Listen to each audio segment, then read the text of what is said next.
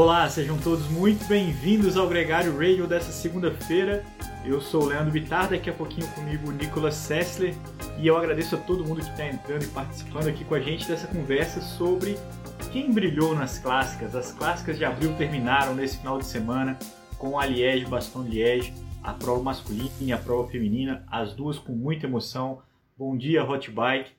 Muita coisa legal para a gente falar aqui hoje. A vitória do Renko, a vitória da Van Vluten teve também um tombo catastrófico e muitas outras coisas para a gente falar, mas antes a gente precisa dar parabéns para o Alejandro Valverde, não só pelos 42 anos que ele completa nessa segunda-feira, como a participação dele nas Ardenas, segundo lugar na Flash Wallonne, sétimo lugar na Liège-Bastogne-Liège, um garoto, uma pena que está prometendo que vai realmente parar esse ano, todo mundo gostaria de ver um pouco mais do Valverde, Vamos colocar o Nicolas Sessler logo aqui nessa conversa. Lembrando que esse programa é um oferecimento da Chicon, uma marca italiana de óculos, de malabikes, de muitas coisas legais representadas aqui no Brasil pela Gravitar. Entra, no, entra na página deles, visita um pouco mais.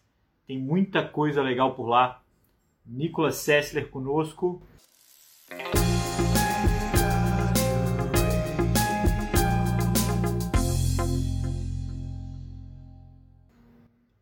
Nicolas. Fala, capitão. Como que vamos? Bem-vindo. Vamos muito bem. E você? Como foi Bom. aí a semana? Sem provas, mas também numa transição, né? Vamos dizer assim. Semana de descanso, Leandrão, para mim, pelo menos.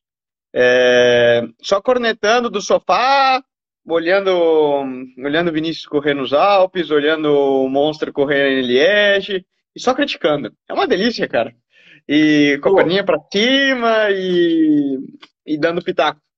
Mas é bom, é importante também. Tem que saber, saber treinar e saber descansar. Que legal, cara. Muito bom. E teve muita coisa legal, né, Nicolas? A gente teve essa semana dois eventos que são clássicos, são marcantes, a Flash Wallon e a Liège Baston Liège. É, a gente pode falar pela ordem, mas eu queria começar falando pelo mais quente, porque eu acho que a Liège Baston Liège esse fim de semana foi muito emocionante, né? Cara, foi. É, eu acho que até para quem acordou domingão, né?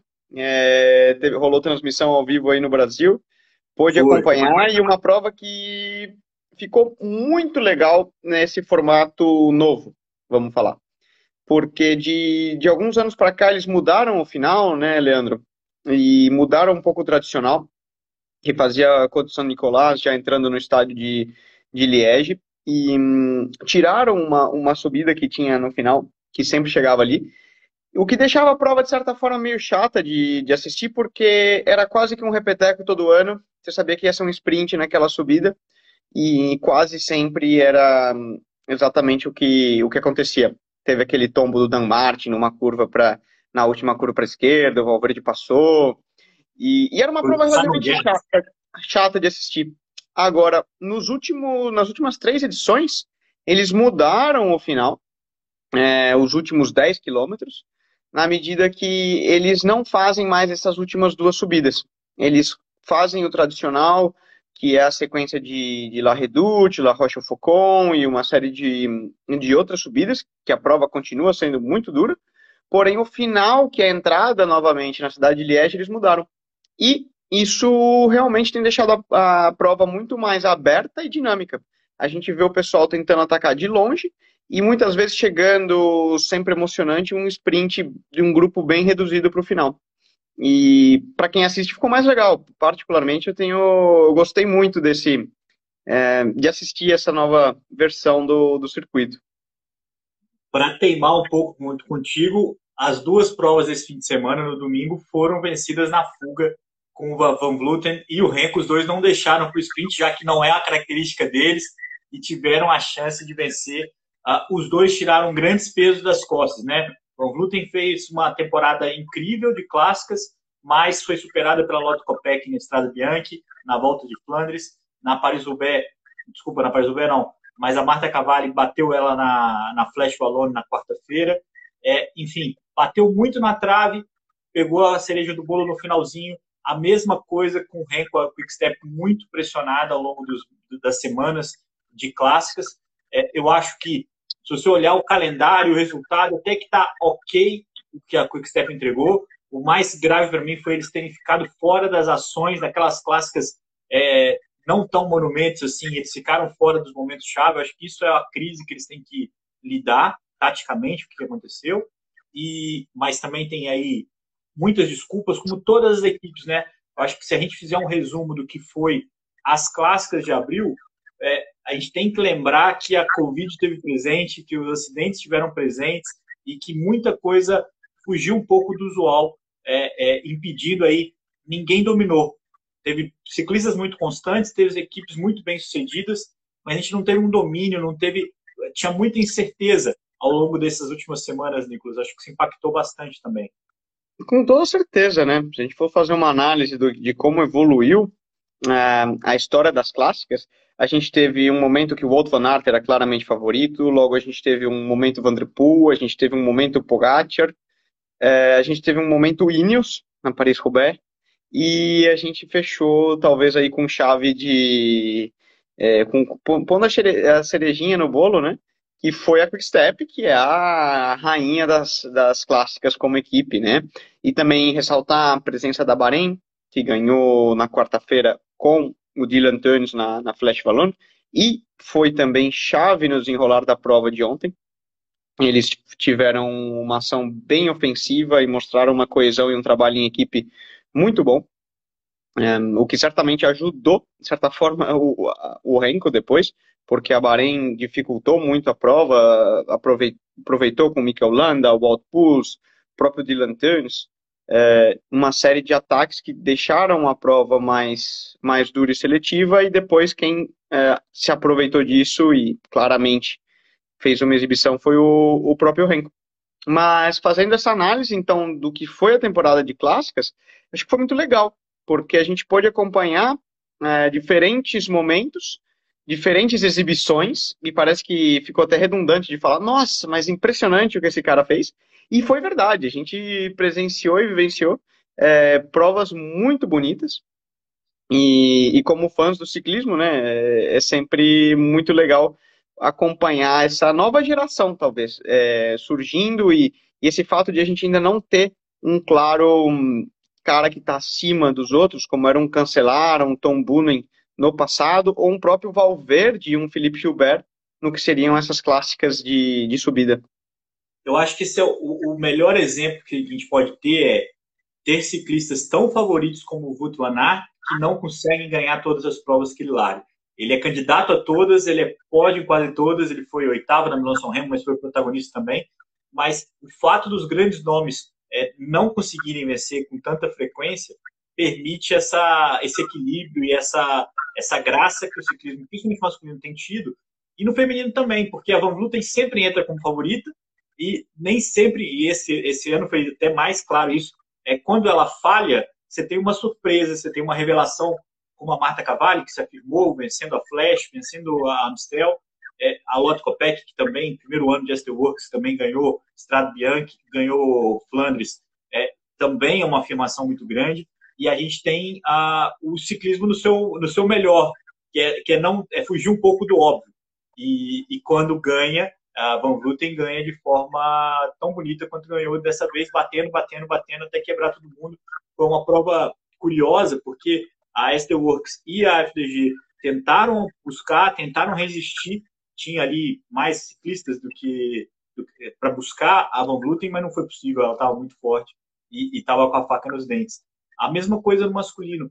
A, a, a Bahrein, Nicolas, eu acho que tem um papel de muito protagonismo nessa, nessa temporada de clássicas, é, com a vitória do Mohoric na Milão São Remo, o, o, grande papel que ele fez na Paris-Roubaix, ele foi talvez a, o, principal é, ativador ali da prova, na, na fuga e, e, várias vezes atacando e tudo mais, e na, nas Ardenas com o Dylan Teuns, com a participação do Mohoric, que fez uma extensão ali para participar e ajudou, e ajudou muito, então, também tem um papel de destaque. Muita gente apontando o Machê como surpresa, é, como revelação dessa temporada. Eu acho que é até legal, porque não é uma surpresa, mas é o resultado de uma evolução. O Quinta Hammers, que fez segundo na, é, na Liege agora, já está na equipe desde 2020 e, e, e alterna a temporada de, de ciclocross com ciclismo estrada, mas eles trouxeram o Guirmaio ano passado, trouxeram o Christoph esse ano, montaram um time muito mais forte, com o Petit também, e o resultado veio, né? Assim, você montou uma, uma estrutura e, e aquilo foi sendo colhido, né? Sim, com certeza. É, a gente tem diferentes vertentes, até eu estava papeando com o, com o Renan Couto antes de, dele entrar na transmissão, e, e ele perguntou algumas coisas, como estava o, o, Sérgio e etc. E eu falei, olha, é, Renan, durante a transmissão é importante ressaltar que dentro da prova, todas essas provas UCI, no momento, está rolando, e a gente vai ver isso ao longo de toda a temporada, uma segunda prova dentro da prova, que é a briga por pontos UCI. É, é importante dizer que no final desse ano vai rolar no, no ciclismo profissional um sistema tipo o que rola no futebol profissional. No sentido de que as primeiras 18 equipes no ranking UCI somados dos últimos três anos vão ter uma licença ou altura automaticamente renovada e as equipes que ficarem de fora nessa pontuação é, não terão direito à licença UCI Road Tour, Pro Tour, como você queira chamar. Então, vai rolar tipo uma série A e uma série B, vai rolar essa troca. Até então, no ciclismo, isso nunca existiu. Era simplesmente por dinheiro. Quem tem grana para ser World Tour, paga e resolve. Isso não vai rolar. O que está acontecendo na dinâmica de provas desse ano, especialmente? É, apesar de que os últimos três anos é, que contam para essa, é, essa conclusão. Todas as equipes que estão meio ali na linha de rebaixamento estão sprintando e estão correndo e estão buscando, às vezes, correndo de uma forma é, que eles não correriam normalmente, é, que é para fazer, às vezes, quarto, quinto, para sprintar um monte de gente. E é algo que a gente já vem tocando né, aqui no podcast algum, há alguns meses, mas é importante ressaltar a maneira como as equipes correm. A gente viu, por exemplo, Israel, nesse último domingo, é, tomando a frente para ter certeza de que eles chegavam com dois atletas naquele grupo, própria Movistar, porque é outra das equipes que estão na zona de rebaixamento, é, ou na linha do rebaixamento precisam marcar pontos, Intermarché, então ressaltar o salto de qualidade da Intermarché, porque eles precisaram se reforçar, investiram, fizeram a tarefa de casa e estão colhendo os frutos, porque hoje eles estão relativamente seguros na pontuação, mas precisam continuar pontuando. É, e essa é uma dinâmica que a gente vai ver, Leandro, em equipes ali, posso é, citar algumas das equipes que estão nessa linha de rebaixamento, que vão brigar, é importante a gente ficar sempre de olho, que são Movistar, como eu citei, hoje é a 18ª no, no ranking, ou seja, a última a entrar, Cofidis, Intermarché, Total Direct Energy, que a equipe do Sagan também se reforçou muito, Arkeia, que está tecnicamente está um pouco mais, tem mais margem, mas está entrando. Israel, Loto. É, e IF Education também.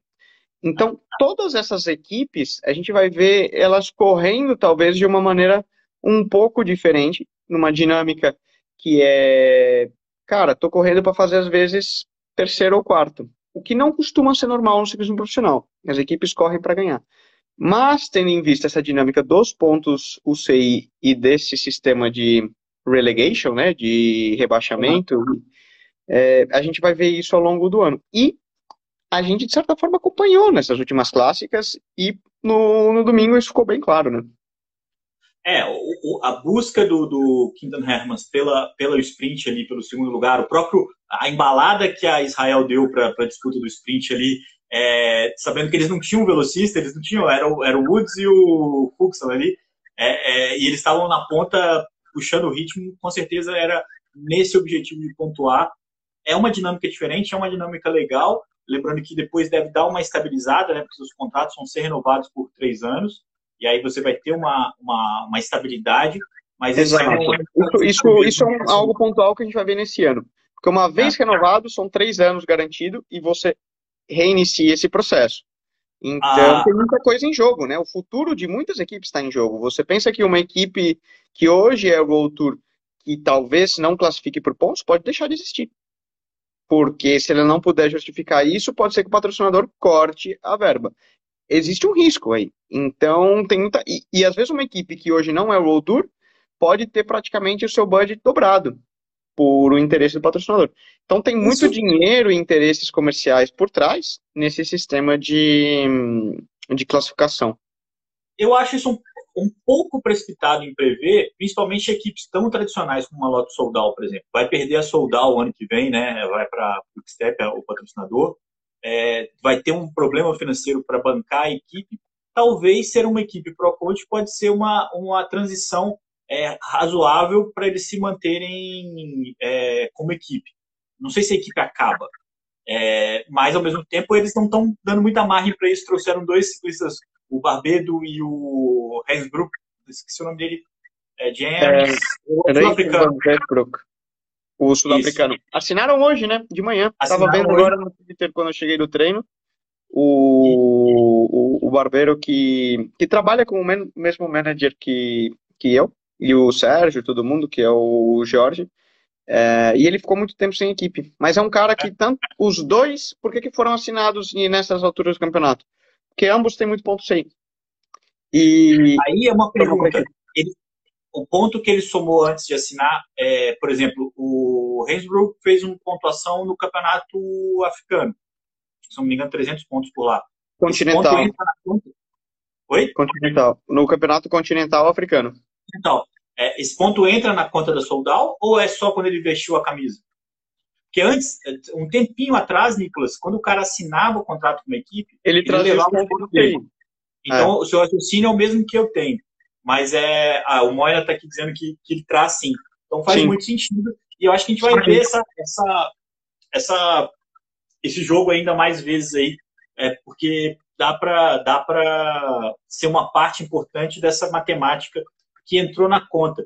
Nicolas, nesse contexto, a, a gente tem que falar de uma coisa que aconteceu na, na prova de ontem que chamou muita atenção, porque tirou muita gente da disputa. Imagina que se, se cada ponto faz diferença, a F Education perdeu quase que todos os seus ciclistas no grave acidente que teve ali na, na Liège-Bastogne-Liège. E é, o que, que aconteceu? Muita gente botou pilha em cima do francês, do Jeremy Cabot, que foi um dos primeiros que caiu. É, ele tocou a roda ali com o cara da Bora e iniciou uma, uma sequência ali que foi gravíssima. O Juliano Alaphilippe foi um dos mais afetados, o Odd Aiken também, da F, né, é, que é seu colega, também é, se machucou bastante. E, e, e as declarações pós-prova colocaram pressão nesse cara, de que ele tinha sido imprudente e tudo mais, e ele chegou a se posicionar falando, olha, foi um acidente de prova. É, como que você vê uma, uma situação como essa? Sim, foi um acidente de prova. Existem certas é, situações que eu até até estava pensando sobre isso em diversos momentos, por exemplo, na ocasião que Turquia foi foi cancelada a última etapa e, e quando o, os ciclistas, né, nós como ciclistas profissionais é, somos expostos uh, expostos a um risco desnecessário oriundos de algum falho da organização. Porém, é um esporte que, que conleva riscos e tem os seus perigos. Na situação daquele acidente, o que acontece? Quando você sabe que uma prova que é importante, você tem estradas estreitas e você precisa estar na frente, porque se você não tiver atrás, aquele efeito elástico, você fica para trás e você praticamente está fora de competição, acontece esse tipo de situação. Todo mundo quer estar na frente, existem tombos. Muito normal a gente ver primeira semana do tour e rola vários, rolam vários tombos, justamente por esse nervosismo e necessidade de que todos sabem que devem estar bem posicionados. Existem tombos que, claro, talvez sejam por imprudência de um ciclista, ou por imprudência da organização, por imprudência de um, de um voluntário que quer passar com a moto e etc. No caso específico do tombo de ontem, eu acho que foi uma situação de prova.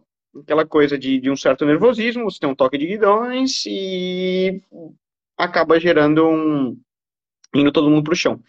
E muitas vezes o fato de que fosse um momento que pouca gente esperasse um tombo, é aquele é quando mais machuca.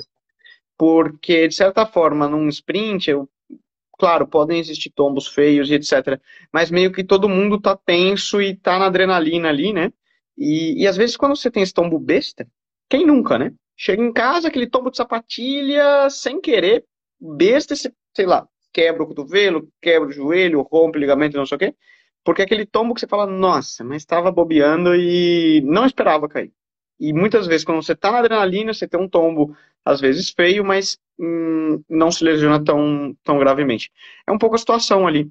Era um momento de prova em que pouca gente estava com esse modo extremamente adrenado, extremamente tenso, é, ligado.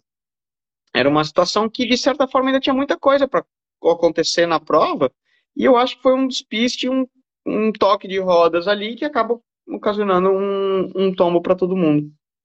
Agora, foi legal o Bardet é, esquecer um pouco a prova dele e ir lá ver como é que estava o Juliano Lafilippe, né? Foi um, é um gesto sempre bonito. Não acho que é uma obrigação ser constante, né, Nicolas? Você está ali na, na tensão da prova, acho que 90% das vezes você vai, ainda na adrenalina, pegar tua bike e continuar. Mas na hora que ele é, é, é se encontrou, e, ele foi lá e dá assistência, foi muito legal. Né? Sim, é, eu acho que tem dois pontos, né? O Bardet sempre foi um cara muito respeitado, pelo menos por mim, e um cara com muita classe como pessoa e, e o lado humano dele, né? Então, justamente esse tipo de gesto fica claro. Tem outro componente também, que o Bardet vinha de ter eh, vencido o Tour dos Alpes. E, de certa forma, ele estava tá ali no gancho. Num, pelo amor de Deus, não quero, não quero, criticar o, o, o, o, gesto, né? De falar, oh, caiu e tal. Certamente, o lado humano veio primeiro. É, e isso tem que ser respeitado. Mas também o, é importante pontuar que o fato dele ter vencido uma volta muito dura é. dois dias antes, certamente colaborou para ele ver que, por exemplo, naquele momento ele não estava risco a qualquer preço e o lado humano importava é. muito mais para ele, o que, é, o que é muito bonito nesse, nesse sentido. E mostra também a questão do companheirismo que a gente tem dentro do pelotão profissional. Porque no final das contas você não quer ver o, nenhum amigo do pelotão, nenhum companheiro de, de profissão no chão. Não é essa maneira que você quer ganhar, né? A gente, às vezes, como brasileiro, pensa que tem aquela de. aquele super tombo e aí todo mundo. Yeah! Me dei bem! Todo mundo caiu, agora deu uma boa pra mim. Pelo contrário, você fica preocupado e ninguém quer ver é, todo mundo no chão numa, num tombo grave. É, não, tá, tá, você não vai queimar seu filme falando isso, não, porque faz muito sentido realmente. É, eu acho que é principalmente uma questão mental. Ele estava tranquilo, ele tinha o um resultado, é, tinha a perna um pouco cansada também, mas é, tava, tava propício para poder enxergar além da prova ali. E eu acho que isso não é uma obrigação. Acho que nem sempre isso vai acontecer e não acho injusto que a pessoa continue. É, o John aqui perguntando se o pelotão não devia ter neutralizado. O pelotão até deu uma tirada, mas é óbvio que, que a prova já estava lançada e não tinha como parar. Não foi uma questão, é, não tinha como avisar a fuga para não abrir mais vantagem e acaba fica. Foi razoável tudo que aconteceu, eu acho, dentro do cenário. E aí, Nicolas, ainda sobre a prova, você que costuma ter insights aí do, do, do Iguita, é, o Moira está me cobrando aqui a visão da, do vitorioso do Henry Van Der Poel, sempre que fala dele aqui no, no, no Gregário Radio, é sempre personagem, nem sempre é, sem uma corneta, né? Porque eu, tudo que. A gente falou isso aqui no último programa, tudo que envolve o Henry tem sempre um, um dimensionamento muito grande, já está é, tudo, tudo muito amplificado, mas foi uma vitória muito bonita também, né? Tem que amplificar isso também, né? Tem, tem. Tem que tirar o chapéu, porque o que ele fez foi uma verdadeira exibição. E o que ele fez também pegou muita gente desprevenida. Malando com o, o próprio Sérgio, é aquela, aquela história. Muita gente viu ele atacando, atacou de uma forma como se a meta tivesse 500 metros. Então, você vê que a maneira como ele arrancou a imagem é impressionante, né? A bicicleta até salta na, na, na estrada ruim. Fica aí um adentro, não é só no Brasil que tem estrada ruim, tá? É, também tem estrada esburacada na, na Europa. E você vê claramente que o pessoal, bom, primeiro, maioria não podia seguir porque o ataque foi impressionante. Mas muitos, é, que foi o caso, por exemplo, do próprio Sérgio, não falando que ele estaria, mas pode, posso dizer um outro Fanart, e, e esses favoritos, falaram, should I stay or should I go? Vou ou não vou, vou ou não vou, vou ou não vou, quando viu, já foi. Só que eles também consideraram, 30 quilômetros de meta. O vento é, entrando para Liege era levemente contra, o que de certa forma dificulta a chegada de uma fuga. Isso, o mesmo para Van Vleuten, né? É, uma análise, né? Se a gente olhar as bandeiras, por exemplo, era um vento leve, porém era contra. E de certa forma eles iam sempre naquela mesma direção. Você olhando o volume de atletas que tinham ainda no pelotão, eu tenho certeza que a maioria dos outros favoritos falaram: não Hum, não vou gastar tanto nesse cara porque ele vai voltar. Eu tenho aqui é. X gregários para trabalhar para mim, nós temos aqui a Bahrein, nós temos aqui Movistar, nós temos aqui não sei o que, não sei o que, não sei o que, isso vai voltar. O que aconteceu? Uma prova muito dura, e na medida que os próprios favoritos atrás começam a, a, a se atacar, então você tem um ataque da, do Dylan Tuns, você tem um ataque depois é, do próprio Otto Van Aert, você tem um ataque da Ineos, você tem um ataque de, do próprio Vlasov, né, com a Bora, o Iguita, tal, tal, tal, tal. Você tem aquele efeito sanfona. A, o chase, né, a perseguição não está organizada. Então eles aceleram, tiram 10 segundos, daqui a pouco param e perdem 20. Aí eles aceleram de novo, tiram 10 segundos, param, perdem 20. Nisso, o, o Evenpool na o Renko na frente, ele estava 100% committed, né? 100% focado. E ele dá, quando você tem um atleta sozinho, ele dá 100% e não pensa, não tem ninguém na roda para pensar, pô, esse cara vem na minha roda e se eu der tudo, depois ele me passa. E você tem esse efeito de, de conseguir manter. De qualquer forma, mostra a força que ele teve e o, o nível que ele conseguiu imprimir para que os outros, mesmo atacando, tentando buscar, não buscar, nunca conseguissem recortar essa diferença dos 30 segundos. O que moralmente e mentalmente também afeta quem vem por trás. É. E, e, tinha uma questão também de você saber o quanto que você aguentar as outras subidas, né? Tipo, é, é, de, de, imagina o, o, quanto que o Van Aert pode perseguir é, o Renko sem tomar nas costas na subida seguinte, na Rochedo Falcão, onde ele inclusive sobrou um pouquinho então ele já não podia entrar muito afogado ali, e essa, e essa escolha de quando, quantos sócios você tem ali acabou favorecendo o Renko. Lembrando que esse ataque era previsível, entre aspas, dentro de um contexto que o Alaphilippe estaria é, no grupo principal, é, dando backup para a equipe. É, ele não mudou o plano, é, ele só deixou de ter o backup e o mérito dele de tentar, 22 anos, um monumento nas costas, é um cara que sempre tem muita pressão sobre ele, mas que é, no, no, macro cada vez mais tem realizado, tem mostrado uma evolução. É, o Moina, que eu até convidei para participar do radio hoje, é, se ele quisesse falar aqui, eu falei que ele queria falar mais que o Fidel Castro na, nos discursos dele, para elogiar o, Renko Evenepoel.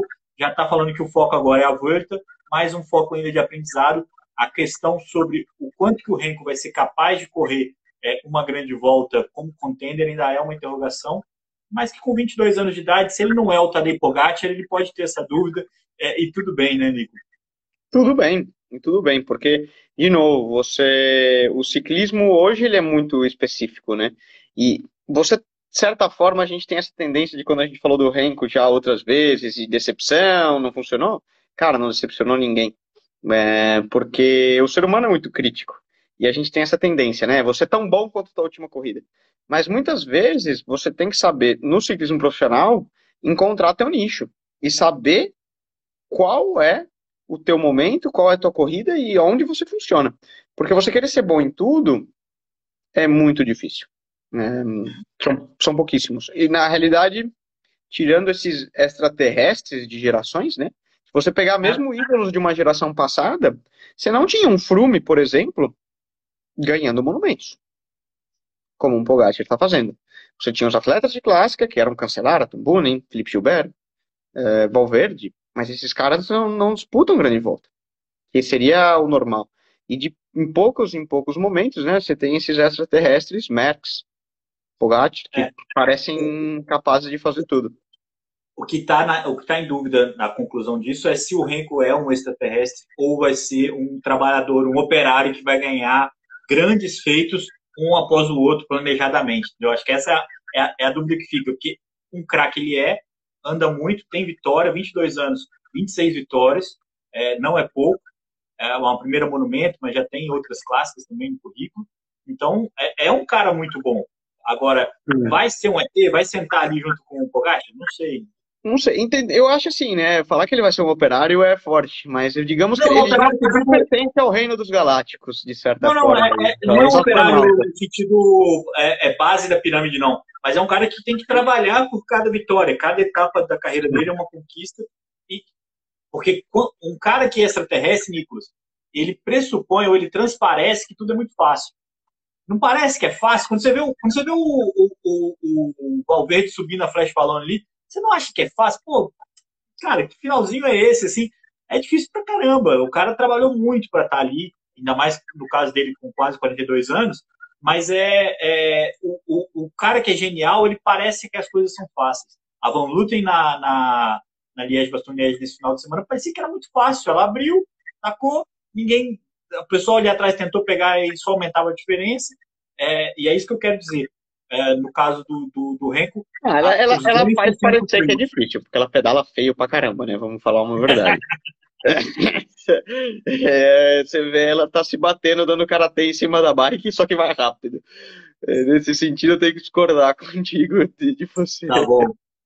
É, é, uma, é uma tese que eu não posso contestar. Agora, Nicolas, só falando um pouquinho de futuro, a gente tem a volta da Ronda Mandia, que já começa amanhã, terça-feira, a gente já tem uma prova legal, vai estar o Edito, inclusive, é, é, uma prova com algumas, alguns ingredientes legais ali já na, na, na Suíça.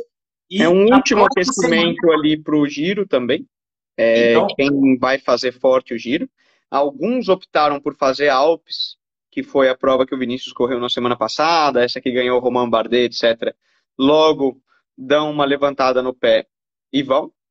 Alguns op vão optar por fazer Alpes e Romandia, aqueles que vieram meio hum, já meio atrasados na preparação e precisam correr.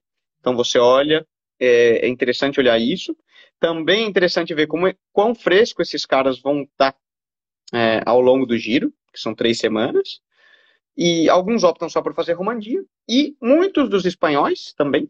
É, Movistar costuma usar uma outra prova como preparação para o giro, assim, para colocar aqueles pontinhos nos IS para quem vai disputar o, o, Giro, que é a Volta Astúrias. Essa é uma, é uma prova de três dias na Espanha que rola esse final de semana. E, e lembrando que o Giro começa na próxima sexta-feira, sem essa sexta-feira a outra. Não começa no fim de semana, começa na sexta, porque começa é, na Hungria. Dez dias ainda, né? Doze dias, mais ou menos. É. E, e, e a prova da Romandia é uma prova Voltur. Então, conectando com o que a gente começou a falar no programa, valem muitos pontos, tem muita coisa que quem talvez vai ser coadjuvante na, no Giro de Itália vai buscar resolver logo na Romandia.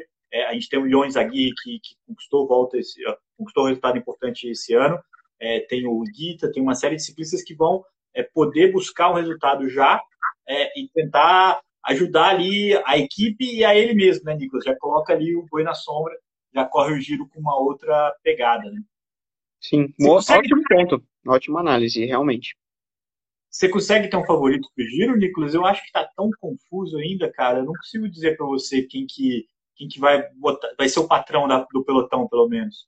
Não, eu também não tenho claro, Leandrão. Eu acho que as primeiras. O giro vai, na verdade, aquela... ele vai eliminando por si só, né? Porque sempre. A primeira semana sempre é meio hectic. Vai começar na Hungria esse ano, então pode ter uma dinâmica um, um pouco diferente.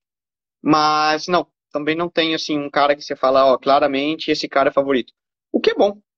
Para nós que vamos assistir, eu sempre falo, é bom não ter um, um favorito. É, deixa a prova mais aberta, mais gente querendo, mais gente olhando ali vitrine de igual cachorro no, no frango assado e pensando que pode ter pode pegar um pouquinho daquele osso. É exatamente isso. Eu acho que não saber quem vai ganhar é um ingrediente muito importante para a gente poder acompanhar com afinco, né? Quando a gente vê o Tour que fala assim, não, quem pode ganhar do Pogacar? Você começa, já entra numa prova com uma outra pegada e até uma certa monotonia, principalmente quando ele começa a, a, a comprovar o favoritismo. Foi assim com o Froome e foi assim com todos os outros que dominaram é, as provas nos anos anteriores. Então vamos ver. Curioso, estou curioso. Não sei, eu também não tenho favorito não acho que, que tem uma, um cenário muito claro. E esse caos, esse, esse nivelamento é, mesmo sem as grandes estrelas dos contenders, né, que seriam os eslovenos ou, ou o Egan Bernal, é, vai deixar a disputa muito legal. Agora começam as grandes voltas, Nicolas, porque Giro, Tour e Vuelta vão mandar no nosso calendário aí, e aqui na Gregário a gente não vai ficar de fora dessa, dessa desse extenso calendário é, já das provas de três semanas. Vamos participar aí com a Finco. E eu espero você, cara. Segunda-feira que vem tem mais para a gente falar aqui. O Moina que não, não, não fazer nossas, nossas cornetas e nossas apostas pré-giro. Quem que a gente vai gorar, Leandrão? É, ah, é por isso que você está no muro. Você não está querendo secar os caras. Agora eu entendi. Tô quieto, né? Quero, depois eu vou ter briga no pelote, aí problema, né? Pô, cara, você falou que ia ganhar, eu, pô, e depois cair na primeira etapa, não sei o quê. Assim não dá, né? Muito bem. Cara, muito boa tarde para você. Aí já é fim de tarde. Para todo mundo que está ouvindo a gente aqui, muito obrigado por participar com a gente nesse horário é, de almoço. E segunda-feira que vem a gente está de volta para falar mais sobre ciclismo, sobre coisas que a gente tanto gosta, que é as corridas de bicicleta, Nico. Isso daí. Vamos lá, Leandrão. Aproveitem a semana e até semana que vem. Se você perdeu esse programa, aí ele está completo no seu player de podcast favorito, vai também estar no nosso canal do YouTube. Lembrando que por lá tem muitas outras coisas legais. Tem uma entrevista com a Dani Genovese que a gente replicou com trechos inéditos. Tem o programa 100K com o Gabriel Vargas e com o André Farias, um programa muito legal. E amanhã é, já tem MTV Pass com um episódio novo falando sobre um documentário muito bacana sobre as trilhas lá de Nova Lima, em Minas Gerais. É, então, Bike Corrida, é isso que eu falei. Fica gravado aqui no, no próprio Instagram da Gregário, mas também fica disponível no seu player de podcast favorito e no YouTube. Acompanhem a gente, prestigiem, sigam a gente nas mídias sociais, comentem, curtam e façam esse pelotão crescer mais. Um grande abraço para todo mundo e até a próxima.